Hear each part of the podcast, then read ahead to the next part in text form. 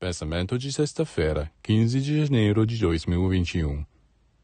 Concentrar-se na luz é o exercício mais eficaz e poderoso. Mas nunca se esqueça de que as coisas agem sobre você de acordo com a forma como você as considera. Se você as considera úteis, mágicas, você as amplifica.